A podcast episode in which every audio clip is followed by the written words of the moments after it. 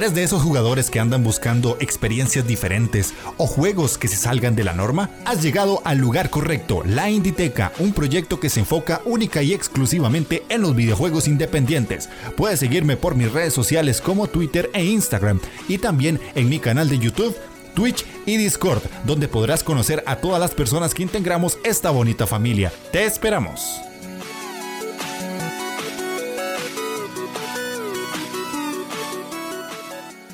Sean bienvenidos a la Inditeca, el podcast donde un tico y un vasco les cuentan a ustedes su pasión por los videojuegos independientes. El día de hoy estamos en la segunda parte, podría decirse, del programa que habíamos hecho ya hace unos meses atrás de si se perdió la originalidad en los videojuegos independientes o no. Esto dado a que el año ya está finalizando y obviamente tenemos más juegos, tenemos más propuestas, más información, hemos jugado más cosas y pues es bueno retomar ese tema para ver si realmente la respuesta es la misma que dimos en ese programa o cambió.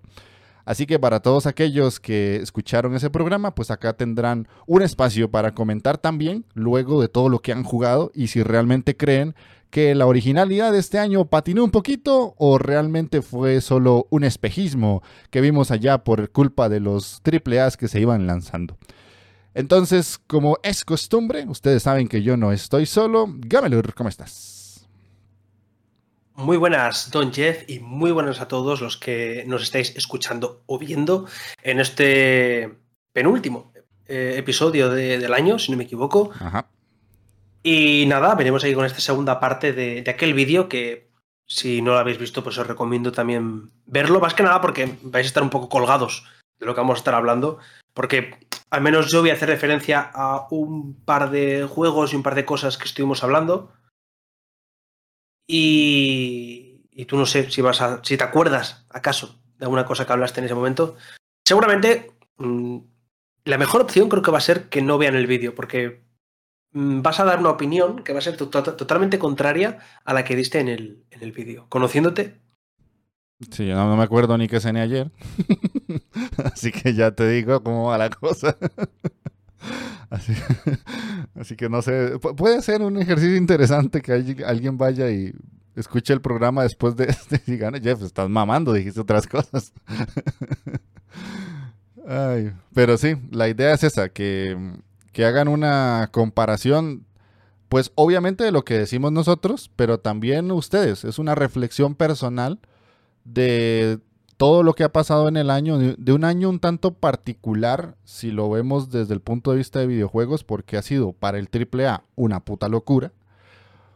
Y para el indie ha sido un año, pues bueno y malo, según en el mes en el que estés, porque ha sido una montaña rusa de lanzamientos y que hasta cierto punto, pues obviamente, el montón de AAA de renombre que han salido, le han ayudado a muchos indies a bajar un poquito el escaparate que normalmente tienen, porque años atrás, hagamos memoria, que para eso sí me acuerdo bastante bien, los indies salvaron mucho de la industria del videojuego, porque la, escena AAA no salía con nada realmente bueno, ni triples a potentes, ni franquicias de mucho tiempo traían juegos grandes. Y el 2023 más bien ha sido todo lo contrario. Así que yo auguro, no sé vos, esto ya es una pregunta totalmente random, si el 2024 será tan parecido a este 2023 en cuanto a lanzamientos AAA. Yo creo que no, porque es como, uy, ya salió todo y ahora, uy, la calma. Y otra vez el India, bueno, aquí voy, ya que me lo pidieron, a salvar el año.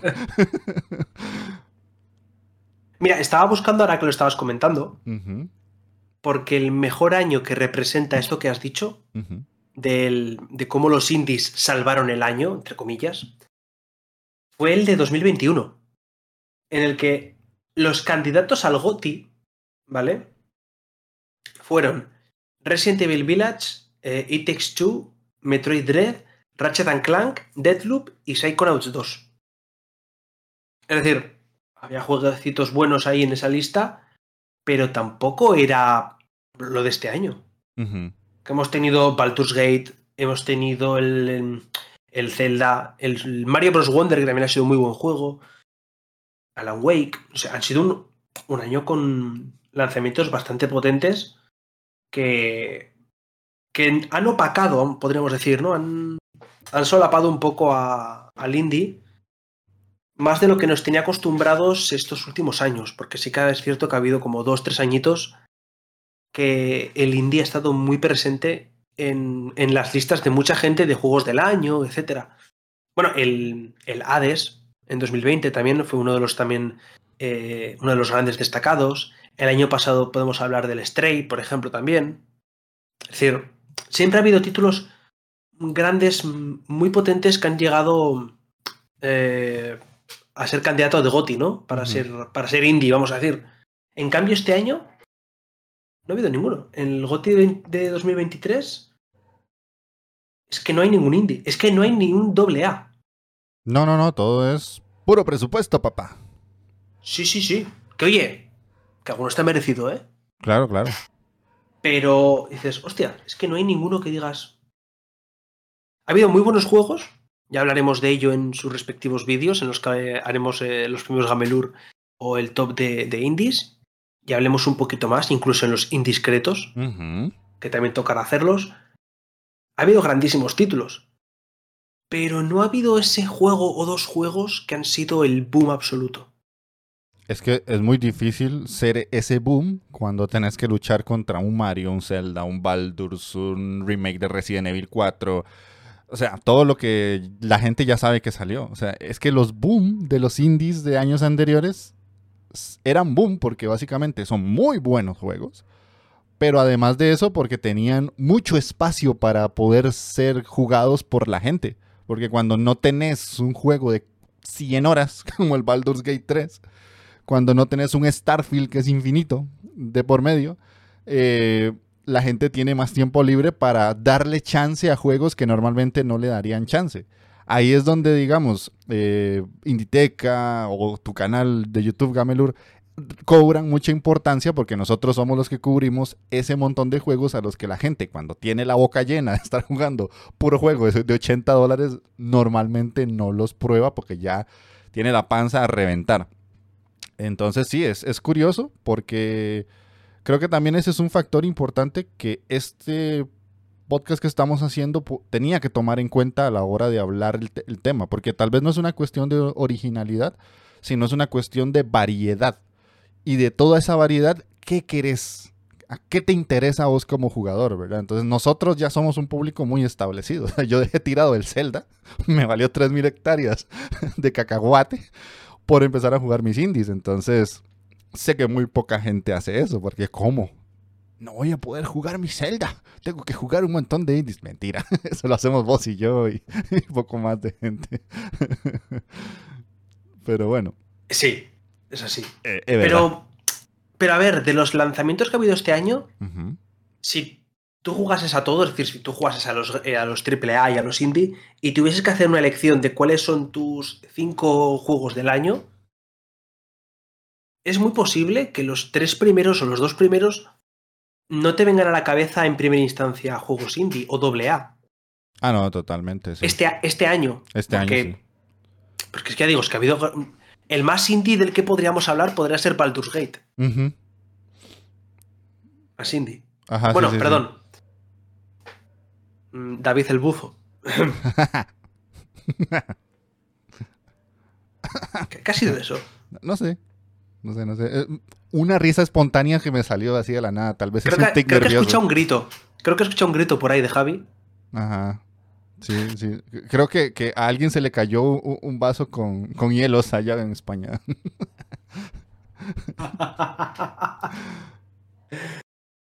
Ay.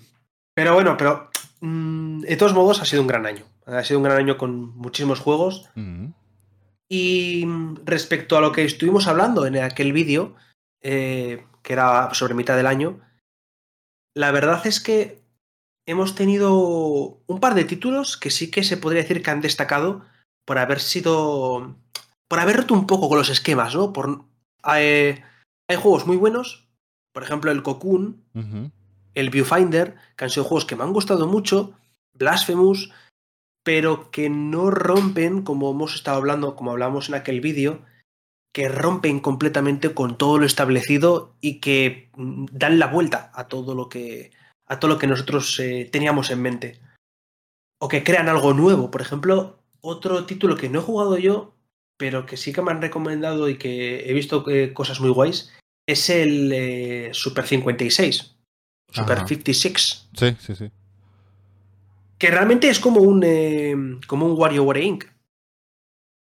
Pero más indie y, más, bizarro, incluso si cabe. Pero sigue estando en esa base, sigue siendo la base de algo que ya está muy establecido y que la gente va a reconocer a simple vista. En cambio, mm, yo te voy a nombrar uno y luego tú si quieres ir nombrando más, guay, y luego ya vamos intercalando, ¿vale? Claro, sí. Pero yo es que tengo que empezar a hablar del Chant of Senar. De hecho, habla todo lo que quieras porque yo no lo he podido jugar y sé que me lo han dicho gente confiable, incluso vos, que este sí es un juego rompedor a todas luces. Sí. Sí, sí, porque eh, creo que además llegué a recomendarlo en el anterior programa o no me lo había terminado, no me acuerdo. Eh, es que es, una pasada, porque, vamos a decir, es como si estuvieses en la Torre de Babel y cada, cada planta está formada por clases diferentes y, mm, o por, no razas, son clases, son estatus sociales. Y cada estatus social tiene su idioma. Y lo más guay es que eh, tú ves una pared y ves eh, un montón de símbolos. Y tú puedes ir apuntando lo que significa, lo que tú piensas que puede significar ese símbolo o ese glifo. Y luego tú vas encadenándolo. Porque eh, luego te sale de repente un cuadro y te aparecen tres símbolos. Y tú más o menos puedes pensar, vale, pues esto es el sol, esto es persona y esto es caballo de las montañas, por ejemplo, ¿no? Entonces. Oh. Tenía que Entonces. Caballo homosexual de las montañas. ah, perdón, gente, estamos así. A ver, la gente que nos escucha sabe, sabe lo que viene. Sí, sí, sí, totalmente. Y, y, nada, que tú vas haciendo tus propias teorías y luego cuando te hablan o incluso cuando ves ese glifo que tú pensabas que era algo, lo, lo, empiezas a concatenar con otros glifos y te creas una frase de lo que tú crees que puede estar diciéndote. O por ejemplo, de una frase que te da, conoces tres cosas. Y de esas tres cosas, gracias a eso, puedes más o menos hacerte una idea de cuál va a ser la frase. Y luego cada X tiempo, cuando descubres eh, ciertos glifos, cuando los has leído por primera vez, ya te hacen como un, examen, vamos a decir, y te abre el, diario y te salen varios de esos glifos con los dibujos. Y tienes que mm, poner mm, de los que tienes disponibles qué puede significar cada cosa. Es la forma que tiene de verificar y decirte, eh, es en efecto, tú, lo que tú habías pensado estaba bien. Y al principio empieza genial, pero luego creo que eh, a partir del tercer nivel eh, empieza la locura. Porque ahí es cuando el, juego va, a full. Porque te empiezas a, comer el coco y al principio no tienes ninguna, ni una sola pista. Tienes que ir a ciegas durante la mitad del nivel, la mitad de la zona. Vas casi a ciegas. Pero en cuanto llegas a un punto y descubres un par de palabras, empieza todo a relacionarse. Y empiezas a empieza a tener todo sentido y empiezas a, a mezclar esto con esto. Luego también lo guay es que todo tiene mucho sentido aparte de que cada estatus social o cada, cada idioma tiene una forma de conjugar verbos, una forma de poner el plural, una forma de llamar a una cosa. Es decir, eh, igual en un idioma es sombrero, pero igual en otro idioma es gorro. Te he puesto un ejemplo suave, pero hay cosas más, más grandes, ¿vale? En plan, ejemplos más, más grandes que para evitar spoiler. Y, luego también, por ejemplo, eh, a la hora de escribirla, de, formar la oración, el orden hay veces que es diferente de una a otra lengua. Y hay veces en las que, por ejemplo, tienes un mural que aparece en un idioma y abajo te aparece el mismo en otro idioma, en el que tú estás aprendiendo. Entonces, la configuración es distinta, pero te ayuda a más o menos hacerte una idea de qué puede estar eh, escrito abajo y qué puede significar cada símbolo. Pero a mí lo que me rompió la cabeza es cuando me di cuenta, al principio, que dije con el primer lenguaje, es una cosa que, te das cuenta al principio, si, te fijas un poquito, dices, hostia, las acciones o los verbos tienen esto, más luego un símbolo, ¿no? Eh, las personas tienen esta línea y hay algo encima, y, dependiendo de si es tú, yo, él, eh, caballo, es un símbolo diferente. Pero cuando se refiere a una persona o a, un ser viviente, tiene una línea horizontal debajo, por ejemplo. Entonces tú ya sabes que sujeto es siempre con una línea horizontal, que verbo es un punto y que eh, un círculo en el medio es eh, una acción o un auxiliar o un adjetivo. Entonces tú sabes que al formar la oración vas a saber que mm, lo que te he hecho de traducir, pues tú dices, deduces y dices, vale, esta palabra es esto y esta palabra es lo otro. Y te haces unos cacaos que empiezas a apuntar lo que puede ser, luego después lo borras y lo vuelves a, reescribir. Es una pasada. Para mí, de verdad, ha sido una de mis grandes sorpresas de este año y es un juego que rompe con todos los esquemas. Y perdón por la chapa, pero es que es complicado de explicar todas las sensaciones y todo lo que te transmite y todo lo que tienes que investigar, el cómo eh, puedes ir investigando cada cosa. Y luego la historia, mm, muy chula. Eh, y que enseña mucho, lo voy a dejar ahí. Os dejo, os dejo que lo descubráis por vosotros mismos porque merece la pena. Sí, yo es que, en serio, con tanto que ha salido y con tanto que hay que jugar y cosas así, lo he ido dejando al momento en el que toque. O sea, son de esos juegos que jugaré cuando, cuando pueda o cuando realmente me toque hacerlo. Porque también he estado esperando que haga un poquito de precio y no, no lo ha hecho y creo que no lo va a hacer porque ha tenido éxito hasta cierto punto y cuando eso pasa muchos juegos se esperan un gran rato hasta bajar de precio o ya sea que me toque comprarlo a full price, que no me molesta, simplemente que tengo otros gastos en la vida real que me eliminan un porcentaje del dinero que va para videojuegos. Pero sí, creo que Chant of Cenar es ese, no sé si decirlo así, ya me dirás, ese inscription, ese Hades del año para muchos sí lo es, pero supongo que para vos podría andar por ahí. Sí, pero no ha pegado tanto el boom. Ah, no ha sido un juego que ha llegado, por desgracia, al menos para mí, es un juego que está infravalorado, lo siento por la palabra, ya sabes a qué me refiero con esto, que no ha tenido la repercusión que realmente se merecería este juego. Se llama un Before Your Eyes. Ok, puedo entenderlo, puedo entenderlo. Es una muy buena referencia para mí. ok, bueno, por, por darte otro que no está, es que no está al nivel, no está al nivel de, un Chant of Cenar, pero a mí, pucha, a mí sí me hizo como mucha ilusión jugarlo, yo me sentí muy bien a pesar de que varias gente me dice, Jeff, pero es que ese es un limbo, es un inside, de lo que sea. Ya, pero no, a mí, a mí, en cuando yo estaba al frente de la pantalla con el mando en las manos, no paré y no paré hasta que lo terminé. De hecho, lo terminé en el mismo día que lo empecé, que es el Bramble. Em, yo siento que es alguien que se sentó a estudiar la mecánica básica del limbo y le metió un giro que yo no estaba acostumbrado, porque esos juegos, si bien son de terror, o incluso los, los Little Nightmares que también vienen como con un terrorcillo ahí. Es un terror más pedorro. O sea, a mí no me dan miedo. Lo siento, Scholz, que Scholz se asusta hasta con, con, su propia sombra. Pero. Bueno, perdón. La, la escena del 2, la de los maniquís. telita. no, no me dio miedo. Telita, telita. Yo es que tengo traumas. Para todo aquel que haya visto Doctor Who, sabrá a qué me refiero con ese tipo de traumas, ¿vale? Ya. Bueno, a, mí no. incluso yo me pasé el, el Final, el Resident Evil 7 y la parte de los maniquís no me dio miedo.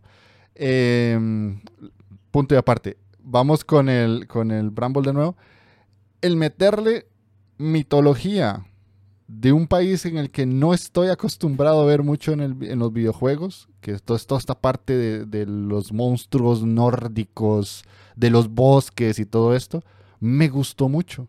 Lo disfruté un montón. Y es que el juego hace un contraste muy heavy en la parte visual con la parte jugable y con los sustos, entre comillas, que te pega, porque tras de eso es diferente en la premisa que te presenta, pero también es diferente en cómo te presenta los bichos, porque no todos los bichos son iguales, sino que son secciones que son troll en algún lado, es una bruja del bosque en otro, y es otra cosa en otro, y el jefe final es ya una cosa loquísima, que por lo menos, ya les digo, o sea, puede ser que alguien lo haya jugado y diga, bueno, es un juego normal, pero a mí sí me llamó mucho la atención la presentación del juego y cómo te quiso mostrar algo que ya conocías con un sabor diferente, que eso también hay que apreciarlo de vez en cuando. Entonces, para mí es un juego que es muy original, es muy Bramble. O sea, puedo decir, se parece a Limbo, se parece a Limbo, pero es él. O sea, no hay nada que yo haya jugado hasta ahora que tenga esa, esa ambientación y esos bichos tan particulares. Entonces, ahí yo sí noté un poquito de, cariño y un nivel extra de simplemente presentarte un juego de terror porque sí.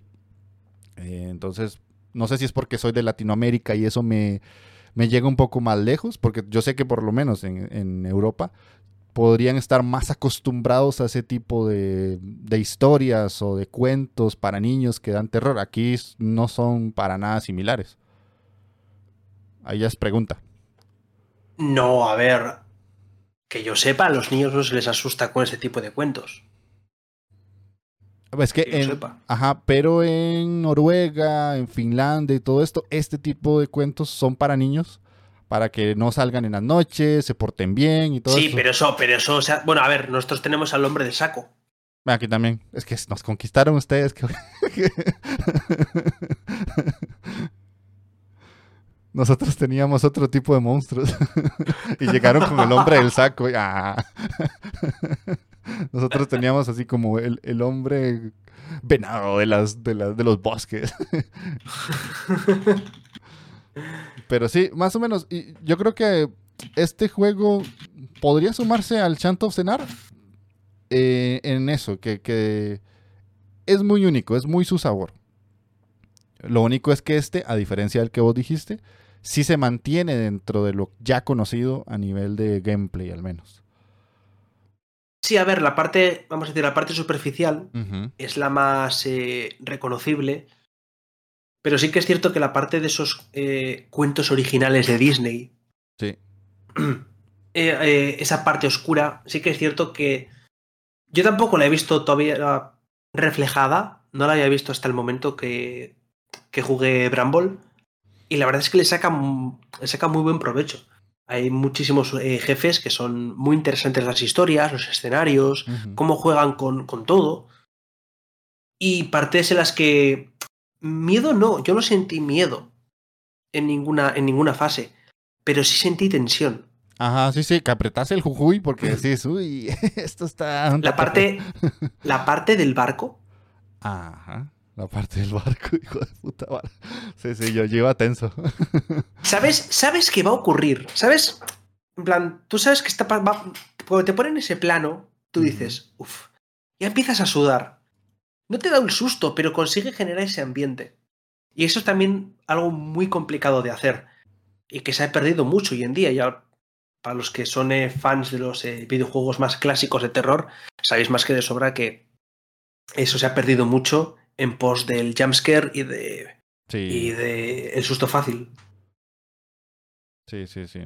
Yo creo que esas son dos, dos buenas formas de, de, ejemplificar un poquito cómo avanzó el año, ¿verdad? Porque son dos juegos que, si bien han sido relativamente nombrados en podcast, uno que otro video, algún top que te encontres por ahí en YouTube, no dieron el pelotazo, que vos lo dijiste. Yo creo que esa es la, la frase más importante de todo esto. O sea, son juegos que en otro año tal vez sí llegaban a, más oídos y a más gente, a más manos a la hora de jugarse.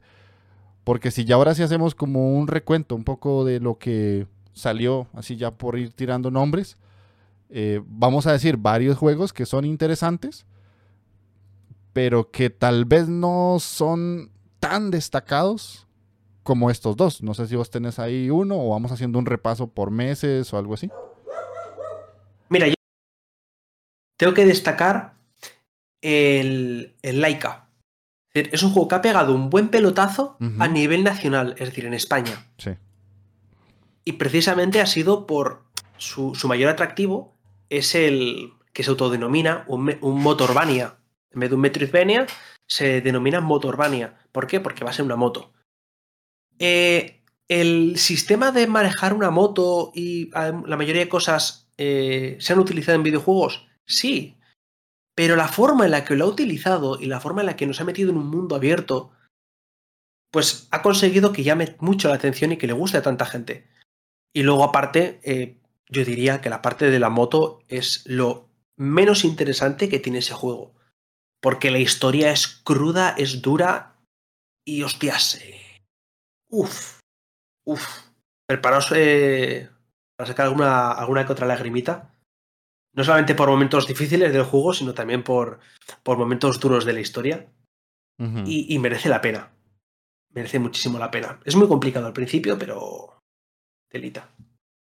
Yo quiero mencionarte un juego que yo no lo jugué porque básicamente lo vi mucho y para mí, no porque yo crea que eso sea así, sino porque el fenómeno que surgió a partir de él hizo que incluso salieran copias, que no sé si lo conoces, que se llama Only Up. Fue un juego muy de youtubers, streamers, lo que sea. Pero cuando salió fue ese pequeño gran pelotazo en el que todo Dios estaba jugándolo. Ibai, el Rubius, toda esta gente ya famosona. Y en Steam, casi que una vez al mes, me topo juegos parecidos. Para quien no sepa de qué va el Only Up, es un juego de subir, de escalar. Entonces el juego te pone una torre infinita de cosas apiladas, buses, eh, escritorios, eh, edificios, todo flotando hacia arriba. Y vos tenés que ir con un personajito subiendo, pa, pa, pa, por eso Only Up, hasta llegar al final del juego. Y si te caes, de donde quedaste, vas para arriba otra vez. Y si te llegas al puro final, vas para arriba otra vez hasta que lo pases. Es más un ejercicio de resistencia mental, de perseverancia y de resiliencia contra tu fracaso. Eh, que cuando yo lo vi dije, bueno, está coqueto. Tal vez si yo no lo, no lo había visto en, en otra gente, pues lo hubiera jugado. O sea, ya cuando lo vi que lo estaba jugando Ibai y todo, le di unos 10 minutos de view y fue como eh, bueno, cuando ya se baje toda la fiebre, intentaré hacerlo yo porque está interesante el concepto. Y ha sacado muchas copias. Eh, tiene, tiene muchos clones ya a día de hoy, que le pasó al Vampire Survivors el año pasado. Eh, entonces, por eso lo quiero mencionar, porque básicamente son de esos jueguillos que tal vez nadie se acuerda, por lo menos dentro del círculo en, el, que nos movemos nosotros, pero ese juego es un indie. Simplemente fue que un mm. indie que hizo un pelotazo gracias a streamers y youtubers. Sí. Lo que pasa es que aquí tengo que discrepar contigo ligeramente. Dale. Y es que, aunque el Only App ha sido un pelotazo y el Only App eh, ha conseguido, obtener en cierta parte esa originalidad, yo lo veo una especie de mezcla entre Alt F4 y juegos de ese estilo y el Jump King. Al final se basa mucho también en, el, en, el, método de Jump King. Incluso Jam King bebe mucho del juego este de el del caldero. Ajá. El del tío que va en un caldero y vas con un pico. Es decir, mm, está todo creado. Vamos a ser sinceros, está todo creado. Pero el darle la vuelta al concepto, que es lo que hizo el Only Up, porque al final es como el, ya digo, muy mm, esa vista en 3D tipo al TF4, pero con esa idea del Jump King de tienes que subir siempre con cuidado, tienes que tener, eh, mirar cada paso que das, porque te puedes caer en cualquier momento. La diferencia es que en el Jump King es de salto en salto y aquí hay veces son saltos, hay veces eh, es por intentar hacer un atajo, otras por intentar pasar por una zona que em, pueda ser un poco, eh, un poco estrecha. Bueno, es, tiene su parte original, pero también es bien cierto que, que como todo, pues bebe de, de otras cosas, ¿no? Mm, estoy mirando por aquí en mi lista algún otro juego que realmente. Mm, a un juego que realmente tenga un. No sé, un cambio, ¿no? Que digas, un clic, un, esto. Todos los encuentro aún parecido con algún otro juego. Bueno, podría decirte. El Killer Frequency. Ok.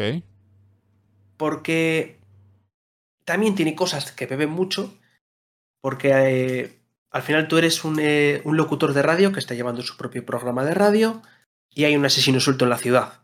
Nuestro papel es, mientras mantenemos el programa y vamos llevando el programa en activo, tenemos que recibir llamadas y ayudar a la gente del, pueblo a escapar y a sobrevivir del asesino. ¿Qué es lo que pasa? Que no solamente es decirle, corre para allí, corre para allá, vete a este lado. Hay veces que tenemos que levantarnos, tenemos que ir a, a buscar, eh, por ejemplo, eh, hay, un, hay una, una, llamada que tenemos que, que, hacer, una llamada a un restaurante para que lleven un mensaje a una, a una, a a una casa de esta de, de, de, una fraternidad. Y tenemos que ver, tenemos que ver a través de la oficina, tenemos que ponernos a buscar eh, los teléfonos de los tres eh, establecimientos posibles y deducir cuál puede ser ¿Cómo lo deduces? Pues ves que uno tiene X oferta, otro tiene esta oferta, y dices, ¿cuál sería la más obvia para un universitario? Pues la que te da cerveza, pues llamas a ese. Entonces, son ese tipo de cosas, ¿no? O tienes eh, el mapa de la ciudad y tienes que saber, te dicen, este está en tal, en tal calle, y otro está en tal calle cruzando con esta otra, ¿a quién tengo que a quién llamo? Para que vayan a ayudarle. Entonces tienes que llamar al que esté más, más cerca. Pero claro, hay, por ejemplo, que me, hizo, me, encantó que es la calle está cortada. Y yo me, por suerte me di cuenta de eso, que había obras, ponía que había como unas obras, y te fijas en esos detalles mientras estás investigando el caso y sabes, intentas buscar quién es el asesino. Pero la parte que, que me parece la más original es que es una historia de terror en la que tú no eres el protagonista. Ya. Te hace sentir miedo, porque mm, esa tensión de decir, venga, venga, tira para allá, por favor, que salga bien, que salga bien, que salga bien. Hay veces que sale bien, hay veces que no salieron bien, ¿vale? Eh, y la verdad, eh, te mantiene tenso porque en, ningún momento ves al asesino. En ningún momento ves eh, lo que está ocurriendo. Solamente le tienes al teléfono. Está al otro, al otro lado de la línea. Y es como si esa persona estuviese, fuese el protagonista de Outlast y tú le vas guiando y le vas diciendo, gira a este lado, gira aquí, escóndete aquí, llama a este sitio, eh, di algo, haz esto, haz lo otro. Miras un libro de reparación de coches y te pones a mirar el libro de reparación y dices, corta este cable o corta este otro y mm, a ver si lo ha hecho bien, a ver si lo ha hecho mal. Es esa sensación de ser, es literalmente tercera persona, porque es que estás fuera de todo. Sí, sí, vos estás literalmente viendo lo que le pasa a otro. Bueno, sería segunda, un juego en segunda persona. En segunda persona, sí, sí, sí. Estás viendo lo que le pasa a otro y sos posiblemente culpable o no de lo que le pase. No, peor, peor. No estás viendo lo que le pasa, lo estás escuchando. Ah, que es lo que a mí me ponía caro. Ah. Tú estás solamente al otro lado de la llamada. Ajá. Eso es lo que más tenso te pone, porque es que no lo ves, no ves, no, solamente lo escuchas. Y encima el asesino es el asesino del silbido. Y va silbando. Y cuando le escuchas, dices, ¡ay, la madre! ¡Ay, chingada madre! Y dices, ya viene, ya viene. A ver, ¿para dónde va? ¿Para allá? ¿Para acá? Es, es un juego que te pone tenso y es muy interesante, la verdad. Y me pareció muy original, al menos para mí, el hecho ese, de, de que es en segunda persona. Ok trajiste dos juegos que no he podido probar. Entonces, no puedo decir mucho, pero al menos sí me los dejas con, ganas de, probarlos pronto. A pesar de que hay unos cuantos en, la lista ahorita. Quería mencionar unos cuantos que son como pequeños highlights. Ahí si querés detener, detenerte en alguno y decirme, voy a hablar un poquito de este. O, o tal vez este me parece interesante para que la gente también se dé una idea de nombres, porque no solamente vamos a hablar de cuatro. empiezo por el Rotoforce, que es uno que me recomendaron mucho eh, los chicos de Yayo y Gafapasta, que es un juego que juega eso, con, con la rotación del escenario, hasta donde recuerdo que era un juego interesante, no lo he podido comprar ni siquiera, pero ahí está. Lo mencionaste vos, el Viewfinder, que es uno de esos grandes juegos de puzzles que ha salido en el 2023. Uno que me recomendaron mucho, Crime O'Clock, que es como un, Eh, no, no, no, no, dice Camelur que no, corta, corta, vámonos. Corta, corta, esa, corta eso. Madre mía, qué juego más malo. Es que no quería sacarlo, no quería hablar de eso. Qué juego más malo. Dios mío. Bueno, no me lo recomendaron. Era, era de, es, eh, la verdad, mi, creo que mi mayor decepción de este año. No, hombre, no. Te lo puedo asegurar. Además, es que además, eh, el vídeo de hace seis meses yo estaba hablando bien de este juego, diciendo que le tenía muchas ganas porque pintaba hacer algo interesante. Ajá. No. Ah, qué madre. Y es que a mí me llamó la atención porque hay un juego de mesa que se parece a eso. Que se llama eh, mini, Micro Macro, creo. Yo pensaba que iba a ser.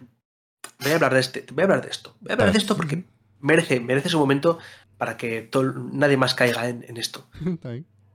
Eh, no, de verdad, es que me dolió. Porque el juego te pinta que va a ser una especie de, eh, de, investigación en la que tú coges y te pones a investigar eh, X y tienes que viajar en el tiempo y luego vas hacia adelante y vas hacia atrás y te mueves para poder saber dónde está el asesino o el ladrón o qué es lo que ha hecho, buscar pistas, ¿no? Entonces, eso está guay, ¿no? Y te pones a buscar como si tú fuese pues, un detective. No, no. Es un ¿dónde está Wally? Porque sí viajas en el pasado y el futuro y en el presente, pero viajas cuando el juego te lo dice. Ah, amigo, sí, no puedes hacer vos tus propios viajes para ir resolviendo. En plan, en plan, eh, se ha muerto Paco. Y, parece ser que el, eh, el, que estaba al lado de él o el que estaba cerca, o vamos a ver los pasos previos de Paco. Y echas un paso para atrás y tienes que buscar a Paco aquí, vale. Siguiente eh, momento hacia atrás y vuelves a ver a Paco justo al principio de la calle y está hablando con eh, Manolo. Pues Manolo, que tiene su bombo ahí al ladito, tú dices, vale, ¿y a dónde va Manolo? Porque ha sido la última persona que lo vio y buscas a Manolo y ves que en el, en el ciclo anterior Manolo estaba echándole veneno al agua que le ha dado a Paco. Mm. Y dices, ah, le pilla al asesino. ¿Y ahora dónde está el veneno? Porque tenemos que ahora no sé qué, no sé cuál. Mm, aparte que eh, es como si fuese durante todo el juego, todo el juego. Yo pensaba que era solamente el primer nivel, pero no. Es todo el juego. Es como si estuvieses en un tutorial. Porque la IA, la. Porque se supone que estás manejando un, programa de ordenador y te ayuda una, una inteligencia artificial, eh, no te deja tranquilo. Te está siguiendo constantemente y te dice todo lo que tienes que hacer como si fuese el típico juego de tutorial mm. en el que te van diciendo pulsa aquí para esto, pulsa ahora aquí. Pues casi, casi parecido. Bueno, qué lástima. Listo, por mencionar otro, estoy ahorita en julio, el Oxenfree 2, que casi nadie habló de Oxenfree 2, tanto que es un juego que mucha gente adora y todo, y pasó como que por debajo de muchas listas y tops y todo esto. Uno que este sí me lo han recomendado mucho, no lo he jugado, es el Tronfall, que es de manejar unos bichitos, Tower Defense.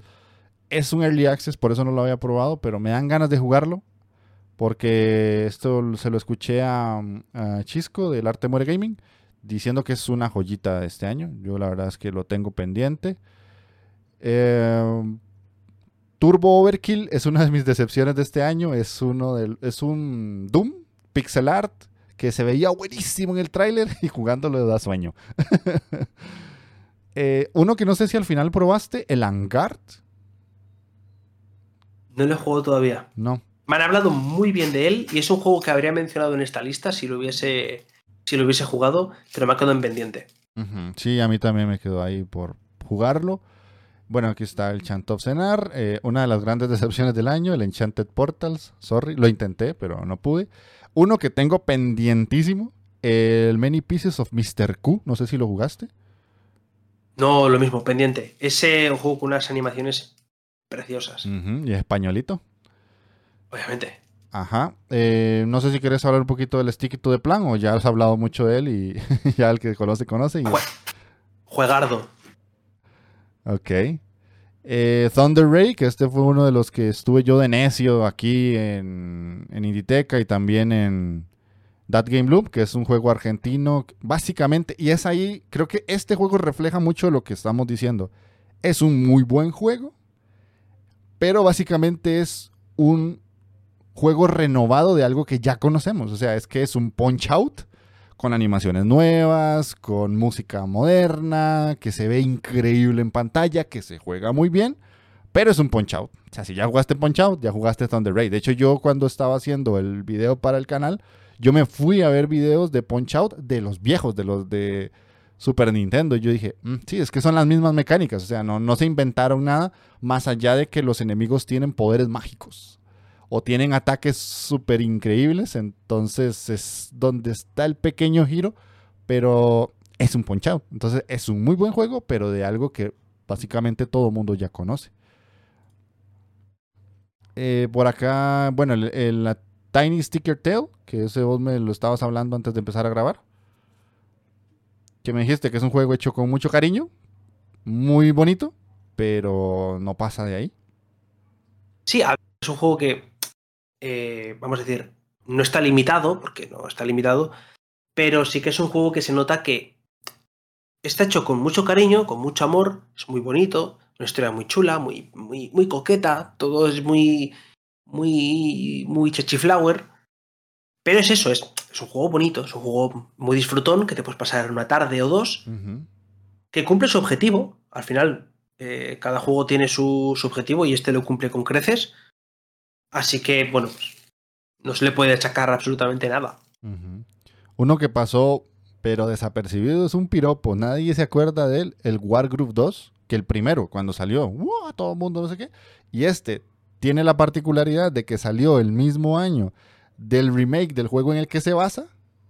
Y pasó, pero ¡chum! como si nadie hubiera visto nada. Es más, Acabo de enterarme que ha salido ya el Warroom 2. Ah, de nada. Fíjate lo, desapercibido que ha pasado. Sí, pobrecito. Eh, uno que este me lo han recomendado mucho. Si no me equivoco, es latino. El Long Gone Days. No sé si lo conoces o lo has escuchado. Ese creo que no me suena. Creo. Ok.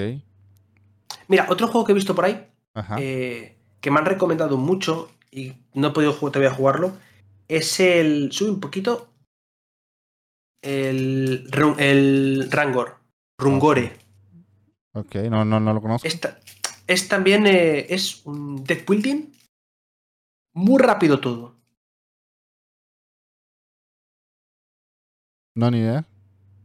Está muy interesante, la verdad. Eh, yo por lo poquito que he visto, tiene, tiene muy buena pinta. Y es esos juegos que me he quedado pendiente y con muchas ganas de haberlo jugado, la verdad. Ok. Pues, lo, veré por ahí porque la verdad es que no, no sabía de él. Mucho más, mucho más no puedo decir porque tampoco lo he jugado, entonces no, Puedo, no puedo decir un análisis completo ni puedo ponerme aquí a especificar cosas. Pero lo poquito que he visto me parece muy interesante.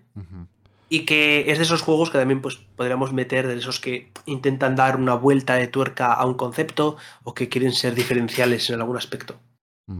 Y hablando de juegos que quieren darle vuelta a algo, hay uno que pasó desapercibido, de Devolver, que casi nadie se acuerda que salió, es el Wizard with a Gun. Es un juego que uno diría, es Devolver, va a pegar, eh, tiene mucho marketing, tiene mucha influencia de que estos ponen los juegos con algunos famosillos para que tengan. Pues no. Salió la semana en la que estuvo por ahí, más o menos dio su, su tema de conversación. Y pues nadie se acuerda del Wizard with. Entonces, así ha estado el año. O sea, no voy a seguir nombrando juegos porque la verdad es que esto no es, no es un programa para hacer una lista porque básicamente estamos hablando de originalidad. Pero para que se den una idea de todo lo que ha salido, que hasta cierto punto eh, hay mucho por descubrir. Creo que también nos para el otro año nos queda tarea de ir encontrando un montón de cosas que se nos quedaron pegadas de este. Sí, yo por ejemplo, mira, otro que quiero del que quiero hablar, no puedo recomendar porque lo he dicho, está en mi lista de dependientes, pero es un jueguito que me llamó la atención. Eh, se llama el Cursor Blade. Ah. Es un juego sencillito en el que nuestro cursor del ratón es una espada. Ok. Ni idea. Tú lo mueves ahí, pa, pa, pa, pa, pa, pa, pa, y atacas a bichitos. Ah. Eso es, un concepto, es una bobada. Y es el típico concepto de, de, pasar el ratón porque cuando pasas el ratón para hacer el bobo o para entretenerte, le das vueltas. O yo qué sé. y, lo transforma en eso, en un, en un, jueguecito en el que el cursor es una espada y matas bichos. Ok. Ok, está bien. No sé si querés hablar de algún otro o damos una conclusión de qué, qué te pareció a vos, ya tratando de responder la pregunta del programa, en comparación a lo que teníamos hace seis meses. Mira, quiero hablar de otro que acabo de ver ahí. Eh, que salió la 1.0 este año y ese, bueno, sí salió el mes pasado, es el Backpack Hero. Ah, sí, ese me lo han recomendado también por, por esa mecánica curiosa de limitar todo a lo que puedes llevar en tu bulto, salveque, como le llamen ustedes. Sí. Sí, es una, a ver, es una, a ver, siempre ha existido el, inventario limitado, pero nunca se ha utilizado de esta manera en un roguito eh, basando todo el gameplay en este concepto, en, el espacio que puedes cargar dentro de la mochila. Entonces, es un juego que coge una mecánica y le da un poquito esa, vuelta de tuerca para convertirlo en interesante. Yo jugué eh, hace, hace tiempo la, eh, la demo, ¿no? La, una alfa, podemos decir, una, una beta, y me gustó muchísimo. Un early access, perdón, que ahora se llaman así. Y me llamó la atención y el concepto ese está, está bastante chulo. Sí, no, no está curioso. y lo que ha sido respecto al año, la verdad es que creo que este año se han redimido. Se han redimido los, los lanzamientos interesantes de indies porque hemos tenido eh, lo que hemos hablado. Hemos tenido un par de títulos que, que sí que han conseguido dar un poquito esa vuelta de tuerca y han sido un poco diferenciales, cosa que nos había costado tener en la primera mitad del año. Sí. Entonces, ha habido un poquito de redención. Sí, yo siento lo mismo. Creo que los mejores juegos quedaron para el último trimestre del año. Costó que salieran, eso sí. Y pues ahí están, o sea, básicamente es cuestión de que la gente los pruebe, incluso nosotros, ve que tenemos una lista de muchas cosas que no hemos probado. Que creo que también ese es mi resumen de lo que podría decir de este año. O sea, no puedo decir que ha perdido originalidad, sino que entre más juegos indie salgan y que utilicen X o Y mecánica, habrán otros que agarren un poquito de uno, otro poquito de otra y se inventan una propia obviamente se va perdiendo la originalidad. Y es que no puedes esperar que todos los años salga un Hades, porque eso es difícil, o que salga un Inscription, o este año un Chant of Cenar, que saldrán, pero ahora son muy pocos las veces en las que se va a repetir eso, porque hay más desarrolladores, hay más gente que quiere ser desarrollador de videojuegos, o alguien que por hobby quiere sacar su propio juego, a ver qué tal le va. Eh, otras empresas que desaparecen y salen un montón de estudios pequeñitos con el montón de cierres que hubo en 2023, casi que una de las consecuencias es gente que dice, bueno, ya no voy a ir a concursar para que me contrate Sony o EA o lo que sea, voy a montarme mi empresa indie y empiezan a salir muchos juegos y hace que pase esto, una saturación de muchas propuestas en muchos géneros que obviamente hace que nosotros, los que estamos metidos en esto, tengamos que escarbar más de lo que escargábamos hace dos, tres años. Porque nosotros decíamos, ah, es que a nosotros nos encanta meternos en las listas de Steam y empezar a ver cuáles de esos jueguitos llaman la atención. Ahora, 2023, papillos, ¿dónde está jodida la cosa de hacer eso? Fíjate que tenemos eh, nuestros eh, archivos especiales y nuestra magia oculta eh, del indie para encontrar los lanzamientos que van saliendo durante el mes y aún así nos cuesta encontrar, porque realmente es, una, eh, es nuestros archivos mágicos eh, y súper misteriosos que no podemos mencionar. Eh, cuentan lanzamientos de, pero vamos, es que cualquier tipo de lanzamiento, el juego más roñoso también lo, lo, marcan, casi casi. Y, y, es que aún así, es que aún así cuesta el, el ponerte a buscar y ponerte a decir, uy, mira, este me interesa, este me interesa. Porque hay tanto, hay tanta cosa. y lo que no sale en Game Pass sale en Steam y entonces tienes que andar mirando ambas plataformas y si no es exclusivo de Epic, que encima es que... ¿Sabes la cantidad de juegos que me he enterado yo que han salido? Pero me he enterado de dos, tres meses en plan, ah, que ha salido. Es que ha salido en Epic. Ah, vale. Sí, sí, sí. el Solar Ash el Solar que es de los eh, desarrolladores del Hyper Light Drifter, cuando salió, ni me enteré. Hasta tres meses después o algo así. Porque estaba en Epic y pues, no me enteré. Sí, no, no, no. Es que ahora salen juegos en muchas cosas. Y tanto es así que mm, César de, de That Game Loop tiene la, consolita de la pala, de, la paletita. Y solo esa consola tiene juegos exclusivos para ella. La Playdate se llama. Sí, sí. Si hay un juego de Lucas Pope. Sí, sí, sí. Hay juegos exclusivos solo para ese dispositivo. O sea, y él me contaba en otros podcasts y no sé qué. Yo decía, qué ganas de tener una. Y es que ahora es eso. Ya hay demasiada propuesta. Tanto es así que Crunchyroll, la aplicación de Crunchyroll para celular, tiene juegos. Sí, lo vi. Mira, mira, dije, no puede ser. Más juegos, no, por favor. Por Dios, que no puedo yo con mi vida. Sí, hay juegos que salieron para la aplicación de Netflix. Que los puedes comprar en Steam y todo, pero en Netflix ya la tenés, lo jugas en el móvil. El Terranil, estaba. El Terranil mismo. O sea. Y así son, o sea, es que ya ahora hay muchas formas de jugar videojuegos. Ya ahora el que no juega es porque no quiere, básicamente, o no puede. Pero ya es demasiado. O sea, es que también decir que no hay originalidad se puede entender según la perspectiva desde, desde que lo mires. Porque si estás buscando solo el indie grande que llega a las vitrinas de los trailers o E3 y todo eso, ah, bueno, vas a ver muchas cosas que se parecen a otras. Porque pasa así, eso es un poco de marketing, un poco de suerte, un poco de contactos de amigos y que alguien te ponga ahí o que vos pagues para estar ahí. Pero todo lo que hay debajo de eso, ahí es donde está la parte difícil. Y por eso es que yo siento que la originalidad no se ha perdido, sino que ahora cuesta un poco más encontrarla. Pero bueno, es mi conclusión. Creo que ya con eso yo puedo cerrar el tema. Y parece que la tuya es similar a la mía. Más o menos. Ok. Listo. Vamos a, leer. No, mentira, leer comentarios no. No sé si querés, por cuestiones de tiempo y cansancio tuyo, hablar un poquito de lo que estás jugando. No, porque lo que he estado jugando desde la última vez que grabamos. Ha habido muy poquito. Mm ha habido muy, muy poquito. Más que nada porque me he estado centrando más en, en terminar un par de cosas pendientes y, ya. y de prepararme para, como ya he dicho, tengo luego unas vacaciones y tengo que prepararme todo el contenido de, de mi canal, youtube.com barra gamelurintis, en el que ya sabéis hablo de videojuegos independientes. ¿eh? Mi último vídeo sobre Ori and the Will of the Wisps.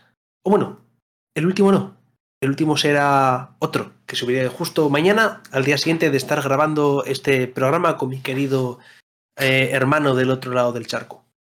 Ok, yo te hablo un poquitito, pero rápido, de Wordless, un juego español, de hecho. Es un Metroidvania con combate táctico.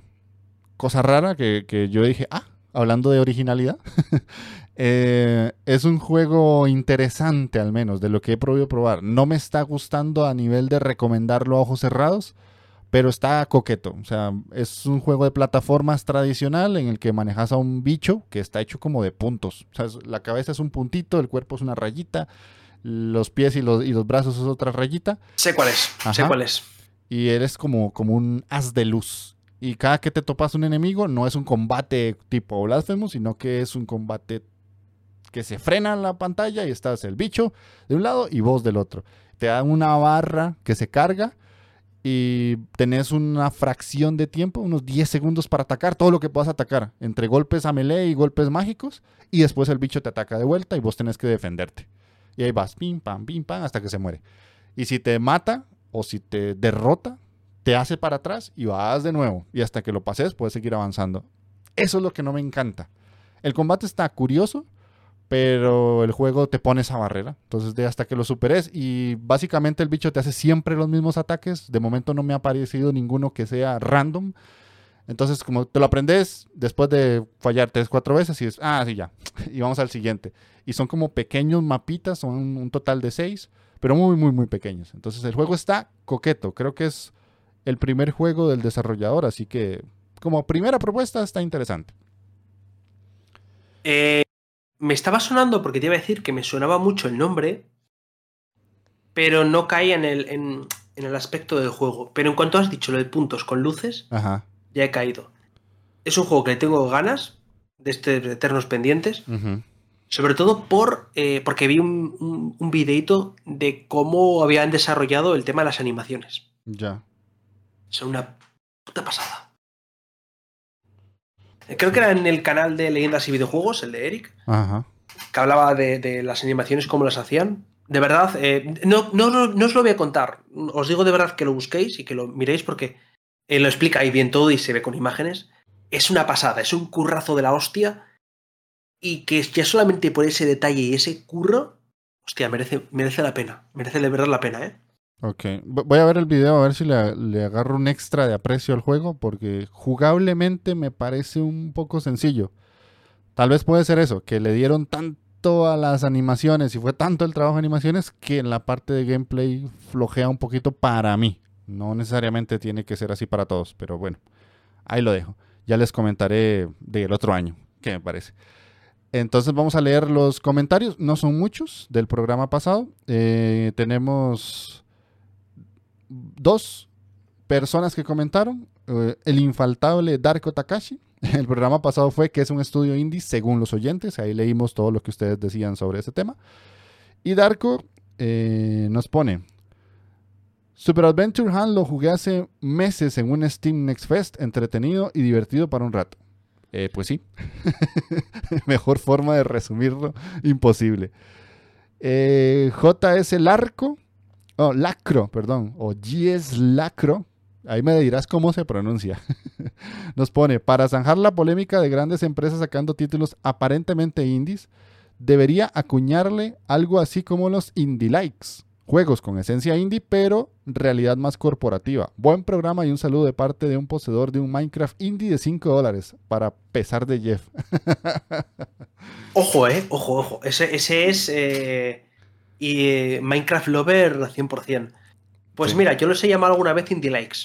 Sí, de acuerdo. Sí, los he llamado alguna vez indie likes a los juegos tipo los de Ubisoft, el Valiant Hearts, el Child of Light.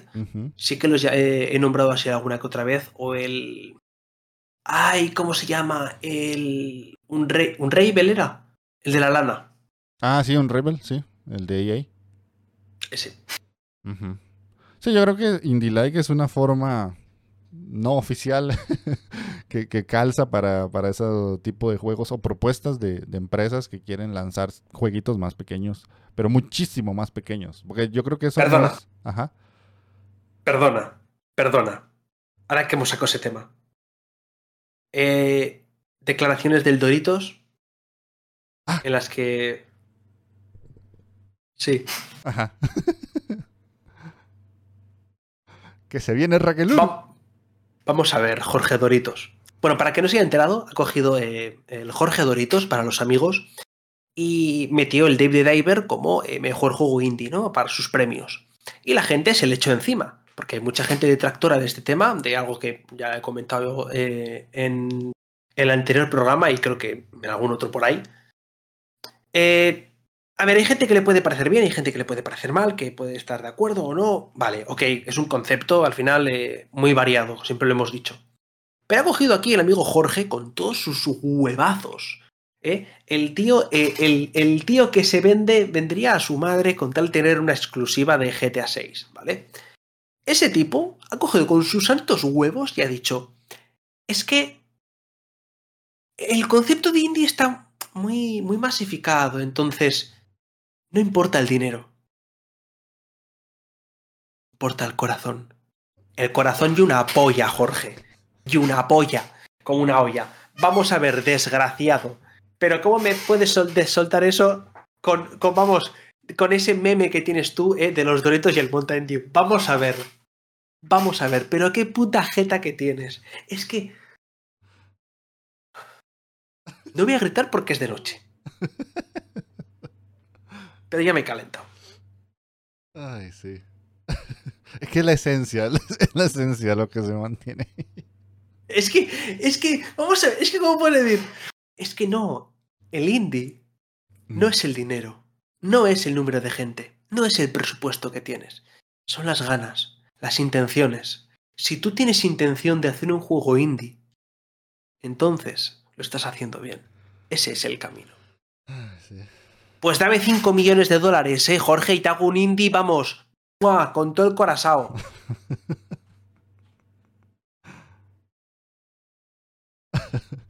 Ah, y yo sé que este mensaje podría ser más efusivo si no fuera casi ya la una de la mañana en España. pero, se entiende, se entiende. Ay, qué bueno el Doritos. Y encima nos sabe, encima, encima, va a quitar el meme. Ya no hay World Premiere. Ya no hay World Premiere, exacto. Jorge, te puedes meter los Doritos y el Mountain Dew por donde amargan los pepinos. sí. Por el siempre sucio. Por el siempre sucio, sí.